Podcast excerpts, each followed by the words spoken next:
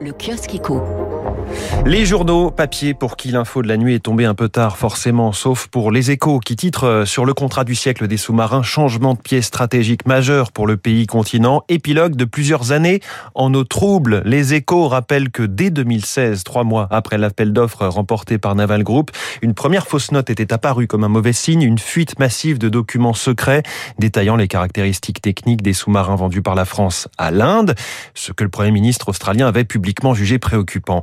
Les échos qui font par ailleurs des révélations sur le chantier de la dépendance avec ce titre, ce que le gouvernement va finalement annoncer. Jean Castex compte présenter la semaine prochaine des mesures via le budget de la Sécu.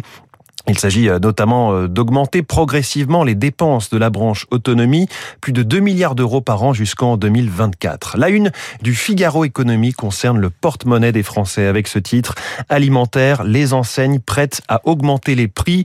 Les distributeurs acceptent enfin d'acheter plus cher les produits des agriculteurs et des industriels, mais vont répercuter cette hausse sur les prix en rayon. Un train à la une de la Croix. Comment le TGV a changé la France? 40 ans après sa mise en service, il a modifié vie des Français et poursuit sa transformation. Enfin, la double page d'ouverture du Parisien aujourd'hui en France consacrée au salaire. C'est l'heure de la reprise. La hausse des rémunérations revient sur la table au moment où le SMIC va augmenter et où des problèmes de recrutement se font jour. Voilà pour la presse du jour.